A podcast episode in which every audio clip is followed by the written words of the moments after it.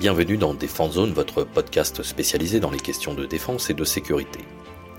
Chaque semaine, en plus de nos entretiens avec des militaires, policiers, gendarmes, entrepreneurs et autres experts du secteur, nous vous proposons un court résumé des actualités qu'il ne fallait pas rater ces derniers jours. Ministère des Armées. Il était très attendu par les armées et sans surprise. Le budget qui leur sera consacré en 2023 est confirmé dans la trajectoire de la loi de programmation militaire 2019-2025 qui doit amener le budget annuel de la défense à 50 milliards en 2025 pour atteindre à terme les 2% du PIB. Pour 2023, l'apport de 3 milliards d'euros portera ce budget à 44 milliards. Les 3 milliards supplémentaires chaque année permettront donc d'atteindre en 2025 les objectifs initiaux. La mission Anciens combattants, mémoire et lien avec la nation sera quant à elle dotée d'un budget d'1,8 milliard d'euros, du côté des retraites et pensions, la somme atteint désormais les 9,2 milliards. Pour entrer un peu plus dans le détail, les équipements représentent près de 25 milliards d'euros et la masse salariale près de 13 milliards. 1,2 milliard d'euros est consacré aux opérations extérieures et intérieures. Pour rappel, l'augmentation du budget de la défense correspondra en 2023 à une hausse de 7,4% par rapport à cette année et près de 36% depuis 2017. Drones. On parle beaucoup des drones aériens et terrestres, mais proportionnellement assez peu de ceux destinés au monde du silence. Pourtant, la plupart des grandes puissances militaires se penchent avec intérêt sur les drones sous-marins. Ainsi, la DARPA, l'agence de recherche du ministère de la Défense américaine, a lancé il y a plus de trois ans un appel d'offres pour fournir à la Navy un drone doté d'une grande autonomie et capable de mener des missions de surveillance et de détection océanique sur de longues distances. En 2020, l'agence américaine avait retenu quatre industriels, ils ne sont désormais plus que deux depuis fin septembre. Martin Defense Group et Northrop Grumman sont pour le moment en concurrence. Mais ce dernier vient déjà d'annoncer les essais d'un drone de nouvelle génération, inspiré de la vie sous-marine, en l'occurrence de la Manta. Le programme Mantare de la DARPA a réalisé des avancées significatives pour permettre aux véhicules sous-marins autonomes capables de transporter des charges utiles de fonctionner indépendamment des navires avec équipage ou des infrastructures de soutien, a déclaré le commandant Kyle Werner, responsable du programme. Il continue Mantare se positionne de manière unique pour introduire simultanément une nouvelle classe de véhicules sous-marins tout en apportant des technologies de composants clés à d'autres programmes sous-marins vitaux. Fin est l'un des nombreux systèmes maritimes sans pilote étudiés par les agences de recherche du Pentagone et qui finiront probablement dans la flotte de la marine.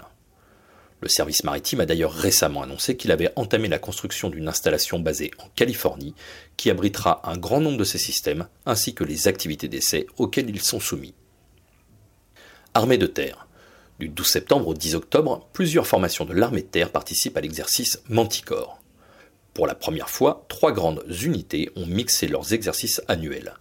Asinonix pour la 11e brigade parachutiste, Baccarat pour la 4e brigade d'aérocombat et Gorgone pour le commandement des forces spéciales terre.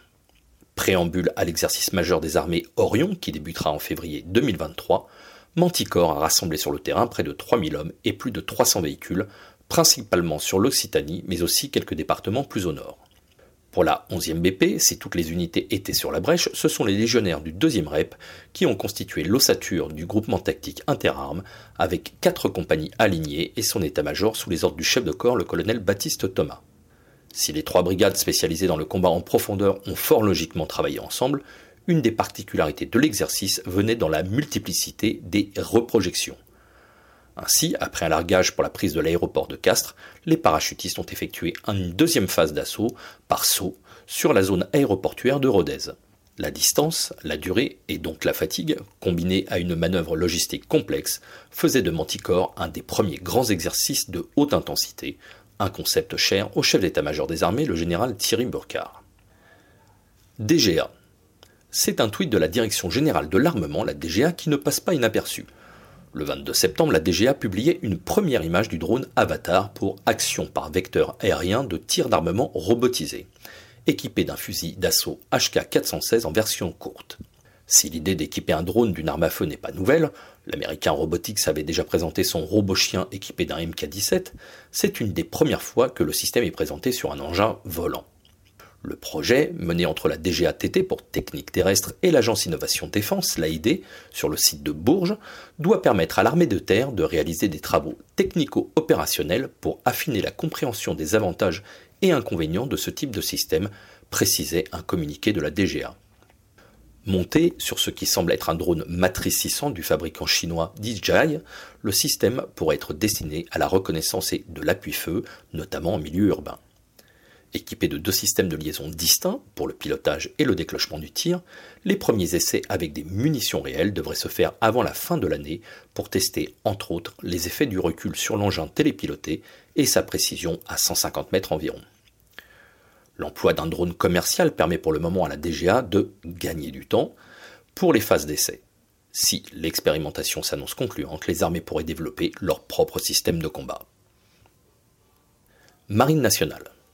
Vendredi 22 septembre, sur la base aéronautique navale d'hier, la Direction générale de l'armement a livré le premier hélicoptère H-160 de la flotte intérimaire de la Marine nationale.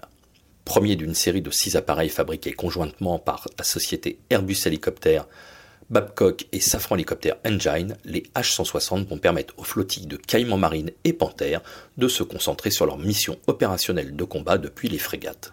Destinés aux missions SAR et SECMAR pour Search and Rescue et Secours maritime, les H-160 sont équipés d'un treuil, d'une cabine modulaire, d'un système électro-optique Euroflir 410 et sont certifiés pour le vol avec jumelles de vision nocturne. L'hélicoptère servira aussi de plateforme de développement pour la future version militaire, le HIL Guépard, dont la première livraison à la Marine nationale est annoncée à l'horizon 2029. À l'issue de la période d'expérimentation et de la certification marine délivrée par le Centre d'expérimentation pratique et de réception de l'aéronautique navale, le CEPA 10S, les premiers équipages formés sur H160 composeront la flottille 32F actuellement mise en sommeil. Elle sera réactivée pour l'occasion et implantée au sein de la base d'aéronautique navale de Landveog-Pulmik.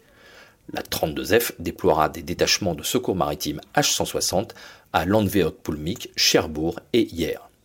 Europe. Depuis quelques jours, les images ont fait le tour du monde. Le bouillonnement provoqué par les fuites massives de méthane en pleine mer Baltique, dû à plusieurs explosions sur les gazoducs Nord Stream 1 et 2, n'est pas passé inaperçu. La première fuite a été identifiée sur le Nord Stream 2 le lundi 26 septembre.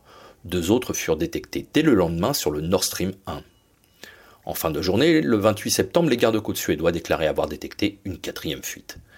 Les incidents sont tous localisés au large de l'île danoise de Bornholm, dans les eaux territoriales du pays, ainsi que celle de la Suède. Les deux gazoducs reliant la Russie à l'Allemagne permettent à l'entreprise Gazprom d'acheminer de grandes quantités de gaz vers l'Europe de l'Ouest. Déjà avant la guerre, ces pipelines faisaient l'objet d'une véritable bataille géopolitique. Nous avions d'ailleurs consacré un article dans le numéro 7 de notre magazine Défense Zone. La pression américaine, elle aussi productrice de gaz à destination de l'Europe, avait jusque-là bloqué l'ouverture du deuxième gazoduc. Nord Stream 1, quant à lui, a été mis à l'arrêt par Berlin depuis le mois d'août en représailles suite à l'invasion russe en Ukraine le réseau sismique danois ayant enregistré deux puissantes explosions sous-marines quelques minutes avant les fuites de gaz, l'hypothèse d'un sabotage a immédiatement été évoquée par plusieurs pays. À ce stade, Russes et Occidentaux se renvoient la balle, chacun accusant l'autre d'en être l'instigateur. Sur Twitter, le conseiller de la présidence ukrainienne affirmait que la fuite de gaz à grande échelle de Nord Stream 1 n'était rien plus qu'une attaque terroriste planifiée par la Russie et un acte d'agression contre l'Union européenne stupide et absurde, répond la Russie, et qui expliquait que le gaz qui s'échappait lui appartenait. L'Union européenne, de son côté, déclarait que, je cite, toute perturbation délibérée des infrastructures énergétiques européennes est totalement inacceptable et fera l'objet d'une réponse vigoureuse et unie. Mercredi 28 septembre, la sûreté danoise a annoncé dans un communiqué prendre la direction d'une enquête pour sabotage aggravé, arguant qu'il je cite, pourrait s'agir d'un crime grave, en partie dirigé contre les intérêts suédois et qu'il n'est pas exclu qu'une puissance étrangère soit impliquée. Fin de citation. Défense zone. Une fois n'est pas coutume, nous clôturons ces brèves avec notre propre actualité. À quelques heures de la sortie du nouveau numéro papier de Défense Zone le 1er octobre, dont le dossier principal est consacré à la mission Jeanne d'Arc, Défense Zone lance une nouvelle offre d'abonnement. Vous disposerez désormais de trois offres possibles dans notre espace premium. La première offre vous permettra d'avoir un accès en ligne à tous nos articles payants, l'écoute d'épisodes exclusifs de nos podcasts, aux ventes privées ainsi que l'accès à la version numérique de tous nos précédents numéros. La deuxième offre reprend les mêmes possibilités que les précédentes mais vous permet aussi de recevoir notre magazine papier pendant un an, soit quatre numéros. La dernière offre de Défense Zone est à destination des professionnels et donne accès à tous les avantages précités, ainsi que l'accès à notre newsletter et notre canal Telegram Pro. Pour plus de renseignements, rendez-vous directement sur notre site et cliquez sur l'onglet Premium. Voilà pour l'essentiel de l'actualité cette semaine. Pour en savoir davantage sur cet univers et pour découvrir tous nos articles et reportages, rendez-vous sur notre site internet défense-zone.com. Pour plus de brefs d'articles de fond et de photos, nous éditons également tous les trois mois un magazine papier que vous pouvez recevoir en étant abonné à notre espace premium. Il vous permettra aussi d'avoir accès à des contenus exclusifs sur nos différents supports. Vous trouverez tous les liens nécessaires dans la description de cet épisode. En attendant, nous vous souhaitons une bonne journée et nous vous donnons rendez-vous la semaine prochaine pour un nouveau résumé de l'actualité des forces de défense et de sécurité.